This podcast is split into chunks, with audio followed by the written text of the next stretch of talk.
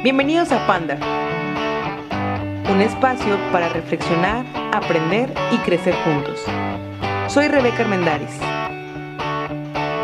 Acompáñame a conocer lo que Dios quiere para nosotros. Bienvenidos a un episodio más de Ponder. Estoy muy, muy contenta de poder saludarles otra vez. Gracias por seguir con nosotros, gracias por el apoyo que nos, han dado en todos los episodios pasados. Y como saben, desde la ocasión pasada, el episodio pasado, comenzamos una serie que tiene por nombre Hablemos de Misiones. Y el punto de Hablemos de Misiones de esta pequeña, pequeña serie es para compartir con ustedes experiencias, testimonios, pero sobre todo para ir más a fondo y descubrir lo que de verdad está en el corazón de Dios, lo que mueve el corazón de Dios, que es las misiones, que yo no tengo la menor duda de que Dios es quien está más interesado en las misiones que nosotros mismos. Entonces, para estos, estos episodios, chicos, como la vez pasada tuvimos a nuestros invitados de Ministerio CIR, el día de hoy tengo a un amigo muy, muy especial con nosotros, que él ahorita está en, allá en, en Chihuahua, él es Juan Carlos Quiñones, quien nos va a acompañar a desarrollar el tema del día de hoy. Y de verdad yo sé que va a ser mucha, mucha bendición. Así que donde estés, donde nos estés escuchando, si vas en tu carro, si vas, si estás corriendo, si estás haciendo el en tu casa, pon mucha atención porque yo sé que va a ser de mucha bendición. Y bueno, te lo presento rápido a Juan Carlos Quiñones. Él pertenece a las Asambleas de Dios y como te decía, él ahorita está en Cuauhtémoc, Chihuahua. Comenzó su ministerio a partir del 2012 y es quien nos va a acompañar el día de hoy porque él está, ha estado trabajando en misiones con la etnia Raramuri o los Tarahumaras. ¿Verdad, Juan? Bienvenido. Muchas gracias, Rebeca. Dios les bendiga a todos nuestros amigos que nos escuchan. Para mí es un privilegio eh, poder estar con ustedes en este episodio y pues estamos con la expectativa de, lo, que, de lo que va a suceder. Gracias, gracias por aceptar la invitación, amigo. Gracias por, por tu tiempo. Yo sé que eres una persona con mucha, eh, mucho trabajo ministerial. Te veo ahí como siempre estás compartiendo lo que Dios está haciendo a través de tu vida, tu ministerio, y es de mucha bendición. Es por eso que yo, yo de, eh, Dios me puso en el corazón decidir por ti que vinieras a Ponder para que compartieras tu experiencia con nuestro público y más con lo que Dios está haciendo en la etnia eh, los tarahumaras para que eh, tú puedas compartir con ellos porque yo sé que Dios está glorificando ahí con cada uno de ellos, ¿verdad? Sí, y pues eh, gracias, gracias. El espacio es, es, un, es algo especial, un privilegio, un honor. Gracias por considerarnos y pues estamos para servirte y, también a todos los que nos escuchan. Muy bien, gracias amigo. Y bueno, platícanos así rápidamente eh, sobre ti, amigo. ¿Cómo fuiste eh, llamado a las misiones? Ahorita, antes de comenzar la, eh, de grabar, me comentabas que desde el 2012 se podría decir que es, un, es el, el año oficial que tú puedes marcar en tu vida donde comenzaste a prepararte, donde comenzaste a interesarte más por las misiones. Sin embargo, me decías que desde pequeño has estado involucrado con tu familia, tus papás, tus tíos en el área misionera. Pero así en particular, tu amigo, ¿cómo fue ese llamado que tuviste a, las misiones? Y también yo sé que representan muchos retos, sí, retos o, momentos. Entonces, ¿cuál, desde tu experiencia, cómo fue llamado y qué retos ha representado para ti el estar en las misiones? Mira, pues eh, si yo pudiera hablarte de, cómo fue mi llamado, yo pudiera definirlo que fue un llamado de revelación progresiva. explico. Eh, fue una serie de sucesos, acontecimientos de mi vida que poco a poco fueron armando como un plano, este, una maqueta de lo que venía para mi vida. Y en la infancia en la adolescencia y a inicios de, la juventud, fueron diversas las maneras en las que Dios empezó a trabajar conmigo.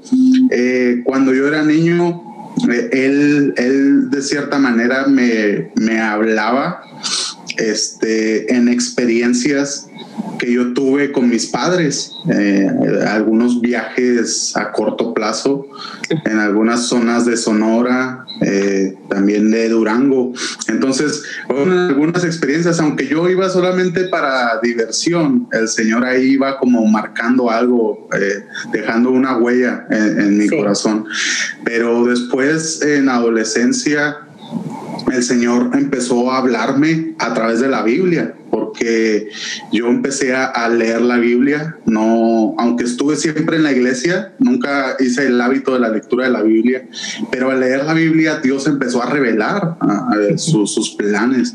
Después en la oración el Señor venía y confirmaba cosas, pero también eh, el Señor utilizó personas y cabe mencionar que eran personas casi siempre que yo no conocía, que de alguna otra manera en alguna administración, en algún campamento, venían y personalmente me decían cosas muy, muy privadas, muy secretas, que solamente el Espíritu Santo podía haberle revelado.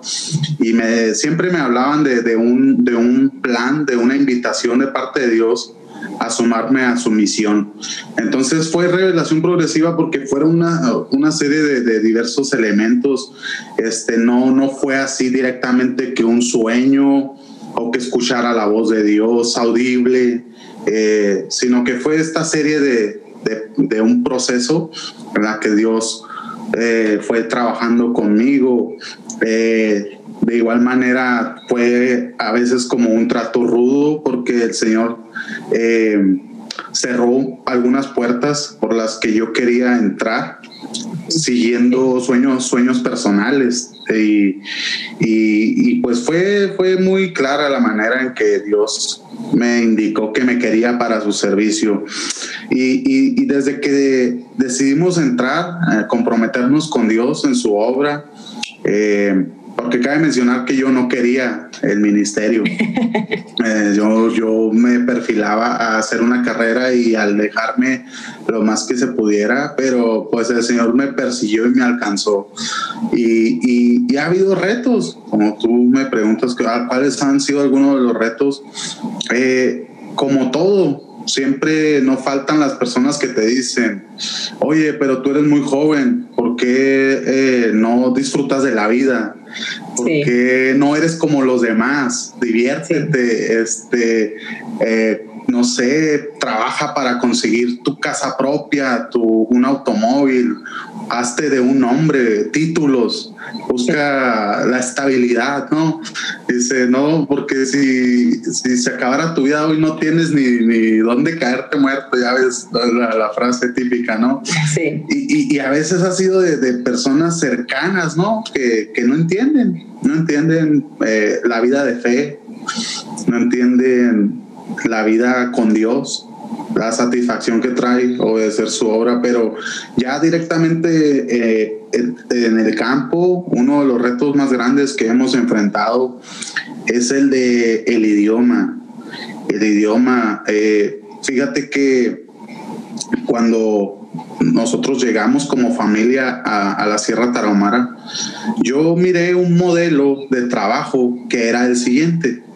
Cuando había de predicar a un grupo de, de raramuris o en una, una iglesia, la manera de predicar era invitar a alguien que te traduciera todo el mensaje, un traductor.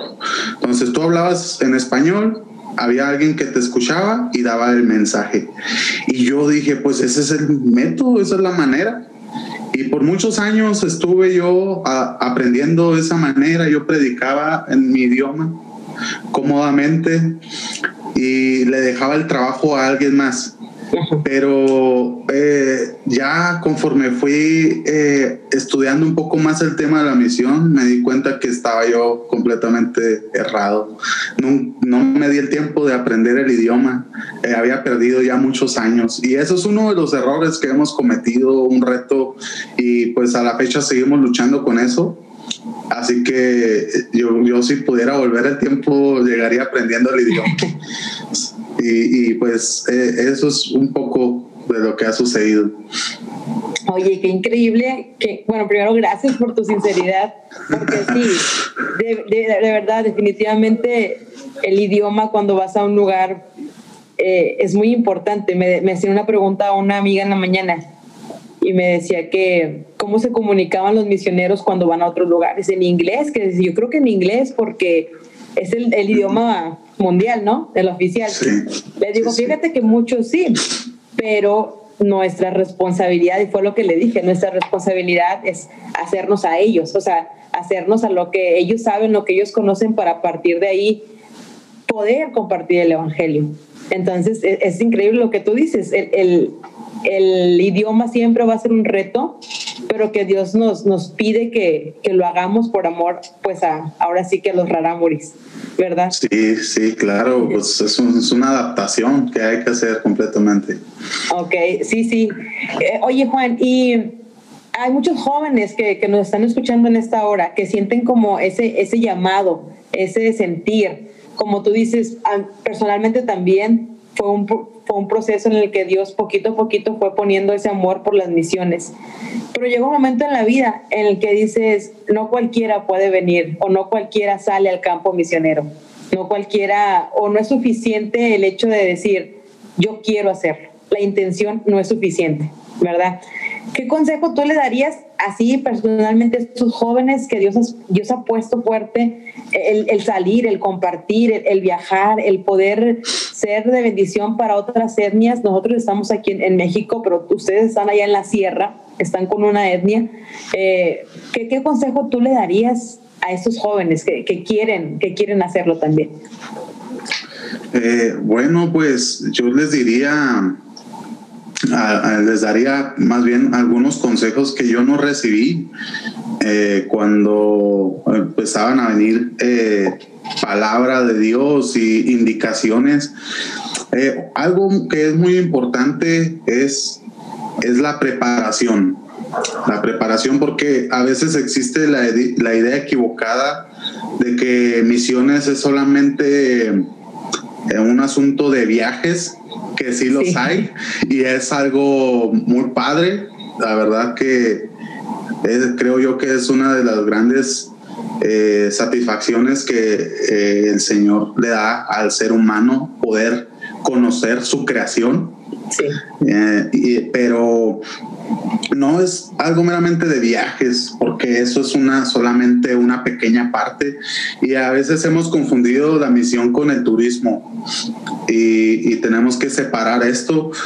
Para ir al campo misionero, para dedicar tu vida a la misión, se necesita preparación, preparación académica, necesitas eh, armarte de conocimientos que no sabemos de qué manera Dios te puede utilizar, puede utilizar eso para su gloria en el campo, ya sea una carrera, la carrera eh, de medicina, la carrera de enfermería, eh, dentista.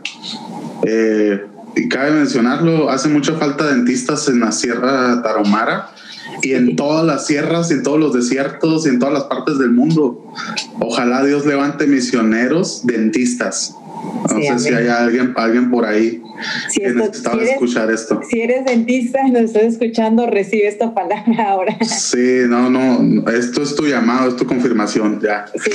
Eh, se necesita personas de, que tengan toda clase de conocimientos intelectuales y de varias ramas para poder ayudar al desarrollo de los lugares a los que hay que, hay que predicar. Se necesita preparación teológica.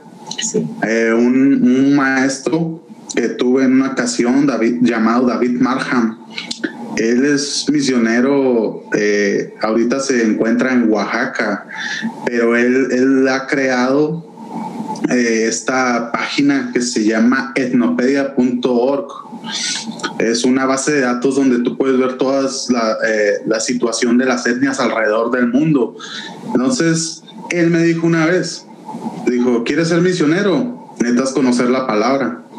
Mínimo tienes que leer 50 veces el Nuevo Testamento antes de, ir al campo misionero. Entonces yo dije, esto es algo, un reto bueno, no es nada imposible, pero si yo soy capaz de, de mirarme 50 episodios de una serie de televisión, claro que me puedo leer, ajá, es claro que yo puedo invertir tiempo en, leer la Biblia, meto conocimiento, preparación, este, ser intencional en mis decisiones. Si, si hay un deseo fuerte en mi corazón de servir a Dios, tengo que eh, pues ir quemando los barcos, vamos a decirlo así metafóricamente, porque a veces estamos tan arraigados que no queremos soltar cosas. Eh, eh, esto de decirle sí a Dios implica sacrificios, eh, morir a sueños personales. Y, pues hay que prepararse, hay que orar mucho y el Señor va, va de verdad, a veces parece como un cliché, pero el Señor va marcando el camino a manera de que tú desarrollas obediencia. El Señor comienza a, indicar, a glorificarse, a mostrar lo que Él tiene para ti. Entonces, eh, y no sé, de, dejar a un lado el, temor. Un, un, amigo ya hace un par de años me dijo, Dios me está hablando. Yo sé que Dios quiere que, que, que deje todo y me comience a preparar para servirle. Pero esos peros, ¿no? Que a veces. pero, sí. Dijo, pero mi familia nunca me lo va a perdonar. Ese, yo estoy estudiando dos carreras universitarias y Dios me está diciendo audiblemente que deje todo y me prepare teológicamente. Y yo le dije, mira, si es Dios, vamos, eh, no tengas miedo. Este, tu familia luego lo va a entender, tú lo vas a entender, pero despójate y vente y, estuvimos ahí cuatro horas en la madrugada luchando, orando y así quedó. Total que al último él me dijo, ¿sabes qué? No puedo, voy a seguir con lo que estoy haciendo y, él se perfilaba a ser un, gran líder este, juvenil y, un, gran eh, siervo con un ministerio poderoso. Estoy seguro de eso, pero hoy lo encontramos, se perdió él ya no está ni siquiera en la iglesia. Y son cosas que pasan porque hay momentos cruciales en los que hay que tomar decisiones. Y, pues que Dios nos ayude, Dios, Dios eh, tenga la manera de trabajar con cada uno de nosotros. Sí, que qué importante eso que mencionas de la obediencia, Juan, porque eh, el Señor dio la orden ya en la Biblia. La Biblia es vayan, la Biblia es la mies ya está, ya está lista, faltan obreros, la, orden es ir, o sea, simplemente el pararnos y decir, yo voy a hacerlo, yo voy a obedecer, dejando en segundo término nuestros sueños, nuestros deseos y cualquier persona que a lo mejor no es cristiana puede decir, ay, ¿qué tipo de vida es esa, no? O sea, la que, donde te obligan a dejar todo, en un mundo donde te dicen lucha por tus sueños y vas a seguirlo, vas a lograrlo. La Biblia es no, muere a ti, muere a tus sueños y sigue la voluntad de Dios, ¿verdad? Y es difícil, pero no imposible, porque mientras tú más conozcas de Dios, tu corazón se va llenando de eso que a Dios le gusta y comienzas a amar lo que Dios ama. Y, hacer la voluntad de Dios, decía David, e, es mi bien, yo quiero hacerlo, yo quiero hacer tu voluntad. Y entre más conozcamos a Dios, más podemos decirle, sí, Señor, y lo podemos decir con alegría. O sea, lo podemos decir, ok, lo dejo y voy contigo y vamos y vamos a seguir, ¿verdad? Y es algo de lo que a mí más me, ha impactado.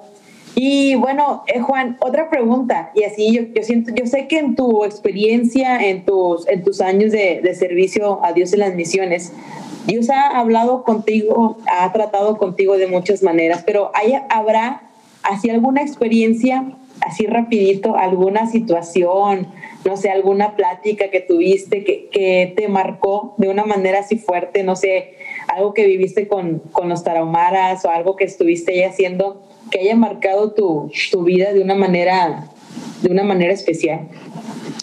Sí, mira, eh, quiero comentarte acerca de una experiencia que tuvimos con una mujer llamada, o más bien nosotros la llamábamos así, eh, Cuca. Esta es la historia de Cuca. Cuca era una mujer que en la comunidad en la que hemos estado trabajando, en Huizuchi, ahí en la Sierra Tarahumara, eh, ella era la organizadora, organizadora número uno de fiestas paganas. Eh, eh, su, casa, su casa era el lugar donde se reunían a danzar y a tomar una bebida embriagante que ellos preparan. este es bueno. Entonces, ellos preparan esta bebida, es maíz fermentado y, pues se ponen muy agresivos al consumir esto. Pero ella, ella siempre preparaba grandes cantidades de esto y se reunían en su casa y ella pues siempre la vimos como una mujer pues perdida y que necesitaba de Dios.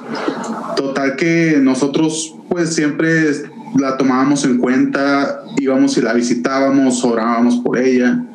Y de un momento a otro ella entró a un cuadro de enfermedad, empezó a padecer de, sus riñones, fallo renal y todo esto. Y, un día, mientras estábamos en, en el templo, ella entró por las puertas de ese lugar y se sentó en la última fila y empezó a escuchar el mensaje y nosotros le dijimos al final que qué bueno que había venido, eh, la saludamos, ella muy contenta, oramos por ella. Siguiente reunión, ahí está otra vez. Y, esto empezó a suceder eh, y ella se quedó en el templo.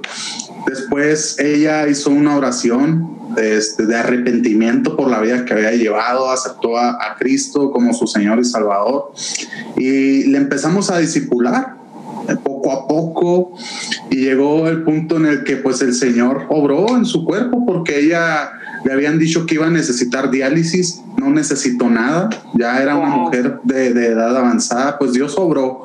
Entonces nos dijo un día, yo quiero bautizarme porque quiero estar eh, lista, quiero dar testimonio. Un día dices mal testimonio de lo de quién era, ahora quiero este, con mi vida hablar de Jesús. Entonces quiero bautizarme y estar lista porque mi tiempo está cerca. Así fueron las palabras que dijo. Eh, hicimos los preparativos, bajamos una montaña y la, bautizamos. Y, y, pues eso fue una, una victoria El, el, fruto de años de predicación y, y, pues ella, todavía la recuerdo, no empezaban los cultos y ella ya estaba de rodillas en el altar orando. Y, orando, un, un, cambio extraordinario. Y, y pues eh, ella, un año después de, de bautizarse, falleció. Eh, pero a nosotros nos dejó eh, pues una enseñanza muy grande de, que vale la pena, vale la pena eh, dedicar tiempo, paciencia, amor a las almas, a, los que están perdidos en diferentes zonas, porque el Señor obra y sigue, sigue salvando personas. y eso es, algo que me ha marcado. Yo, siempre voy a recordarle como, como un cambio radical verdaderamente fue un cambio radical y, cosas que el Señor sigue haciendo el día de hoy. Así es. Gloria a Dios por la vida de, Cuca, porque yo sé que así como a ti también a nosotros nos ha impresionado y el ver cómo el Señor sigue teniendo esa, ese amor por, por nosotros, por su humanidad y saber que podemos ser parte del plan de Dios es algo que es increíble. Es increíble que te llena y saber que estamos dentro de la voluntad de Dios, a pesar de que muchas veces no, algunos, por ejemplo, jóvenes podrían decir, es que yo no puedo ir, o en lo que yo me estoy preparando, o en lo que yo hago, quiero hacer algo por, por las almas, quiero hacer algo por los perdidos.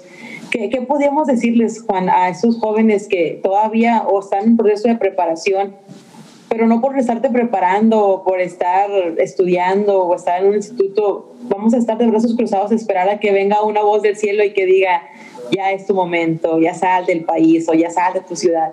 ¿Qué podemos hacer mientras en nuestra ciudad, Juan? ¿Qué podemos hacer mientras con nuestros compañeros, con nuestros vecinos, en lo que recibimos la confirmación del Señor y en lo que terminamos de prepararnos?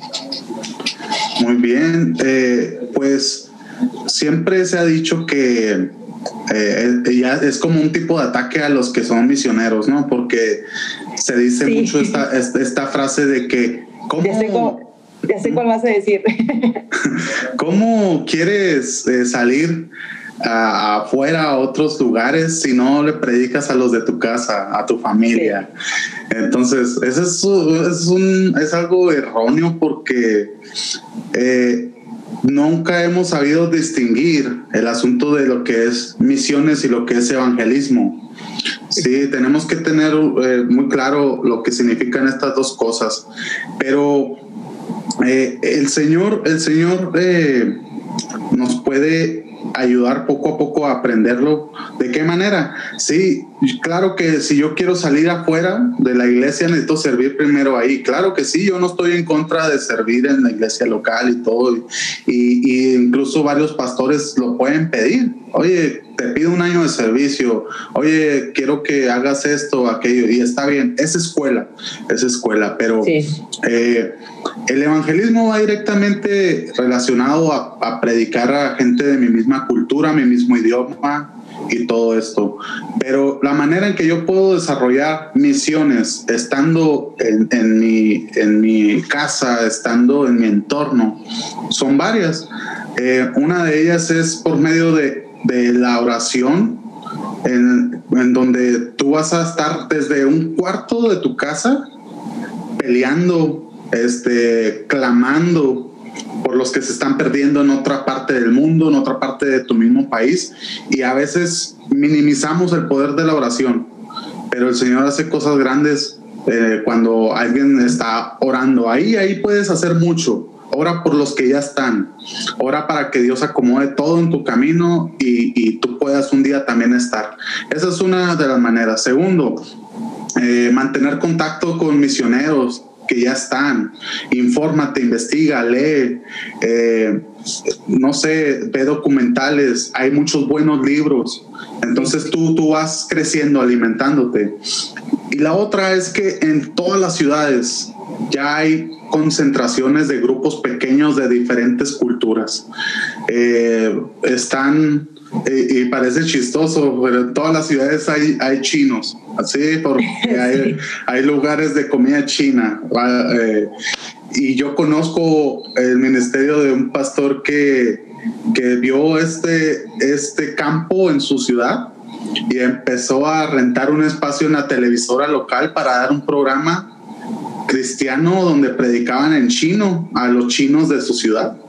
Entonces, eh, porque había muchas, muchas cadenas de, comida china, entonces había un, número muy grande. Entonces, eh, yo voy a ver eh, en mi ciudad qué grupos hay. En los semáforos puedes ver tú gente con vestimenta diferente. Eh, infórmate, investiga. Oye, ¿de dónde eres? Oye, eh, y, obra social. Entonces, eh, hay muchas maneras donde tú puedes este, servir a Dios en tu campo, pero necesitas abrir tus ojos. Necesitas esta frase que me gusta, romper tus espejos y reemplazarlos por ventanas. Tienes que mirar hacia afuera, salir de tus cuatro paredes. Bueno, ahorita no por la pandemia, ¿verdad? Pero, pero metafóricamente, abre tus ojos. Ahí, ahí en tu ciudad hay necesidad, hay otras culturas. Entonces necesitamos ser intencionales y, el Señor Va, va, a ir mostrando. Eh, tomo, por ejemplo, eh, tomo como ejemplo eh, al profeta Ezequiel, que eh, fue con los que estaban junto al río Quebar, con los cautivos. Y dice la Biblia que él llegó y se sentó y estuvo atónito entre ellos por siete días. Siete días se sentó en medio de personas lastimadas, personas que necesitaban ayuda y no dijo nada, solamente estuvo ahí eh, manifestando compasión, poniéndose en los zapatos de los, de los que tenían necesidad y estando ahí después de este tiempo, dice la Biblia con las siguientes palabras, vino palabra de Jehová a Ezequiel. Estando en el centro de la necesidad, viene palabra de Dios. Dios te va a hablar. Dios te va a hablar cuando tú te pongas ahí, cuando eres intencional, cuando tú das pasos de fe. Dios te va a hablar. Así es. Eh, eh, lo importante es dar ese paso, el dar ese paso de querer de querer servir y poner un corazón dispuesto, Juan. Yo creo que la, disposición, el hecho de tener un corazón dispuesto a la obra de Dios es bien importante y Dios lo ve. Dios lo ve, Dios ve el corazón, Dios ve la necesidad que hay y el, actuar como Jesús actuaba. O sea, tú, tú, lo mencionaste ahorita, Jesús también muchas veces la Biblia menciona que él veía las multitudes y sentía compasión por ellos. Entonces, ser como, ser como ese Jesús que nosotros estamos predicando, o que nosotros decimos conocer. Y qué gran verdad el Señor está, nos está mandando y el Señor nos va a sostener también, saber que, porque mucha gente no se mueve porque luego dice, ok, y si no me alcanza, ¿y qué voy a hacer? ¿Y cómo voy a sostener? ¿Y, qué voy a comer? No sé si te han pasado a lo mejor esas preguntas por la cabeza o que muchas personas también se las hacen, pero yo recuerdo mucho la frase de Jim Elliot que él decía que la voluntad de Dios no te va a llevar a donde su gracia no te pueda sostener. O sea, si el Señor te te está mandando, si el Señor te está poniendo ese anhelo en tu corazón, créemelo que el Señor va a sostener tu ministerio, el Señor va a sostener tu familia, el Señor va a sostener la obra porque es del Señor, no es de nosotros. Amén. Así es, así y ya, ya para terminar, Juan, rapidito, ¿cómo definirías tú la palabra misiones? Esta pregunta también se la hice a mis, a mis amigos en el episodio pasado, pero así tú en particular. Para Juan Carlos Quiñones, ¿qué son las misiones o cómo defines la palabra misiones? Ok, muy bien. Eh, así, de manera práctica, yo puedo decir que, que misiones es la invitación de Dios para eh, hacer equipo con Él en su misión. Es una invitación, es una invitación muy directa, eh, muy precisa, muy puntual en la escritura de parte de Dios y Él nos está llamando a hacer equipo con Él. Y yo, yo pienso en esto, a veces trato de razonarlo y digo, Dios me está invitando a trabajar con Él. Eso es la misión, a trabajar con Él en su misión. Jesús al venir a este mundo tenía una misión, un objetivo, amó al mundo. Dios amó al mundo, vino Jesús a este mundo derramó su sangre en la cruz por nosotros, resucitó, para que nadie se pierda, todos tengan vida eterna. Entonces yo trabajo en parte, eh, eh, hago parte en eso que Él vino a hacer y, tratar de ganar las personas, sea cual sea su ubicación en este mundo. Eh, es la manera en que yo puedo decir una invitación a hacer equipo con Él. Total, totalmente. Misiones eh, colaborar con el Señor. Misiones, yo sé que es el corazón de Dios, está en el corazón de Dios, no tengo la menor duda. Y qué parte ser, eh, padre, perdón, ser parte de este equipo del Señor. Sí, claro. Oye, Juan, yo creo que podríamos llevarnos toda la mañana o muchos episodios hablando sobre misiones, pero creo que eh, lo más importante está, está dicho en esta hora. Y yo sé que las personas que están escuchando este episodio ah, están siendo bendecidas. No, no, no lo dudo porque el Señor ha obrado, el Señor sigue haciendo cosas en tu vida, en tu ministerio, para seguir glorificando y para seguir expandiendo el reino expandiendo el reino totalmente. Y ya para terminar, amigo, este, bueno, ahorita antes de, de que a lo mejor menciones tus redes sociales o si, o si las personas quieren comunicarse contigo, para apoyar el ministerio, para estar orando por ti. Muchas veces es bien bonito cuando los misioneros recibimos un mensaje que diga, oye, ¿qué necesitas? O alguna petición de oración, ¿no te ha pasado? Oye, ¿quieres que ore por ti en algo? Se siente bien bonito, se siente bien bonito. Entonces, si ustedes tienen la oportunidad, ahí bombardeando mensajes a Juan ahorita que nos dé sus redes sociales, para que podamos apoyarlo y estar orando por él. Y quiero eh, decirte esta frase, que también es muy cierta, la anoté, porque la leí hace tiempo, y dice, tú y yo no tenemos derecho de escuchar el Evangelio dos veces cuando hay personas que no lo han oído por primera vez. ¿La has escuchado esta frase? Es, misionero. Hay gente que no ha escuchado el Evangelio, no ha tenido ese privilegio de escuchar ese plan para su vida, de, de tener esperanza en Cristo y nosotros cada domingo, cada domingo, cada domingo estamos en la comodidad de, nuestro, de nuestra iglesia o bueno, de nuestras plataformas ahora, de nuestro Facebook, viendo nuestra iglesia, escuchando el Evangelio. Hay personas que se están perdiendo sin escucharlo. Entonces, vamos a ir, Es una pregunta. Vamos a ir nosotros como cristianos. Y bueno, amigo, gracias. Gracias, estoy, estoy muy contento. No sé si quieras ah, eh, ya terminar, terminar despídete del público de Ponder, algún último consejo y también pues déjanos sus redes sociales para, para poder contactar contigo.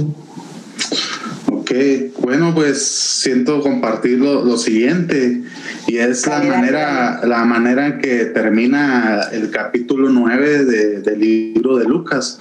Ahí encontramos cómo Jesús eh, se movía, cuál era el método de Jesús. Y, él dice que en Mateo 9, eh, Lucas 9:35 dice que, que Jesús recorría las aldeas y los pueblos y enseñaba en las sinagogas y predicaba el evangelio del reino y sanaba a los enfermos y a los que tenían dolencias en el pueblo. Y al final de esto vienen estos versículos muy conocidos en los que dice que Jesús miró las multitudes y tuvo compasión porque todos estaban perdidos como ovejas que no tenían eh, pastor. Entonces viene, viene una plática con los discípulos y, y Jesús les hace saber a ellos, dice, miren, los campos están listos para la siega. Dice, rueguen para que el Señor envíe obreros a su mies. Entonces, me gusta esto porque cuando vemos la profundidad de este pasaje, lo que está diciendo Jesús al momento de cuando dice, eh, rueguen para que Él envíe obreros a su mies, lo que quiere decir es, em, oren para que Dios empuje a varios para que decidan participar en la obra. Y pues ese es mi deseo, que de una otra manera Dios empuje a algunos de los que nos están escuchando a que den este paso, lo necesitamos, algunos eh, estamos indecisos, pero que el Señor venga y te empuje y te envíe y te haga parte del trabajo. Eh, hay muchas maneras en las que podemos participar. Eh, infórmate, haz oración, lee tu Biblia, que el Señor abra este, tus ojos a la realidad, porque la misión eh, necesitamos ser muy realistas, la gente se está perdiendo, no hay gente que quiera ir a, las misiones, eh, creo que es el ministerio menos popular y, y, pues es lo más importante, porque si anhelamos que eh, todo esto termine un día, si anhelamos que el Señor se manifieste, necesitamos darle a conocer a, al mundo acerca de Jesús, decirles que hay un Dios y necesitamos manos. No, entre unos poquitos no podemos con todo el trabajo. Entonces, que Dios te empuje, esa es mi oración. Eh, muchas gracias por este espacio, Rebeca. Dios te bendiga, te siga usando, siga abriendo puertas de bendición. Eh, y, y pues me gusta mucho el trabajo que estás haciendo que puedas estar en muchos lugares más, que puedas influenciar a más con este trabajo y, sigue dirigiendo en este tiempo digitalmente a nuestra generación a una vida práctica del Evangelio. Eh, y, adelante, y, pues yo estoy para servirles. Me pueden encontrar en Facebook y en Instagram, eh, Juan Carlos Quiñones o arroba juan.cqm y pues adelante y sigamos adelante por Cristo y su misión. Eso, sabía que quería que terminaras con esa frase, por Cristo y su misión. Amigo, gracias, gracias de verdad, Está, estoy muy contenta. Eh, yo creo que fue más de lo que, de lo que estaba esperando yo también. Dios habló a mi vida de una manera increíble y vamos a seguir orando mucho por ti, por ti, por tu familia, porque Dios siga respaldando, que Dios se siga glorificando, que siga supliendo las necesidades que se puedan enfrentar en el camino, que yo sé que, el Señor lo va a hacer, que el Señor siga este, quizás quitando dudas o, llevándote a ti, a tu familia, a rumbo a su propósito, dentro de su voluntad. Cualquier cosa, amigo, estamos para, para servirte y también yo sé que el público de Ponder va a responder a este llamado. Amén. bueno, chicos, Nos, despedimos. y también, bueno, también sin decir que pues los tarahumaras van a estar en, nuestros, en nuestras oraciones. Si tú que nos estás escuchando te comprometes a estar orando por la etnia tarahumara o los raramuris, son los mismos, este, mándanos un mensaje o comparte, esta, comparte esta, este episodio en tu historia, pon hashtag yo por los tarahumaras para saber que estás con nosotros apoyándonos, ¿ok? Bueno, gracias amigo. Nos despedimos y nos escuchamos en el siguiente episodio de Ponder. Seguimos hablando de misiones para que sepas y para que no te lo vayas a perder porque tenemos más, más invitados. Y escucha y sigue el perfil de este podcast en Instagram como Ponder. Nos escuchamos pronto para aprender, reflexionar y crecer juntos. Que Dios les bendiga.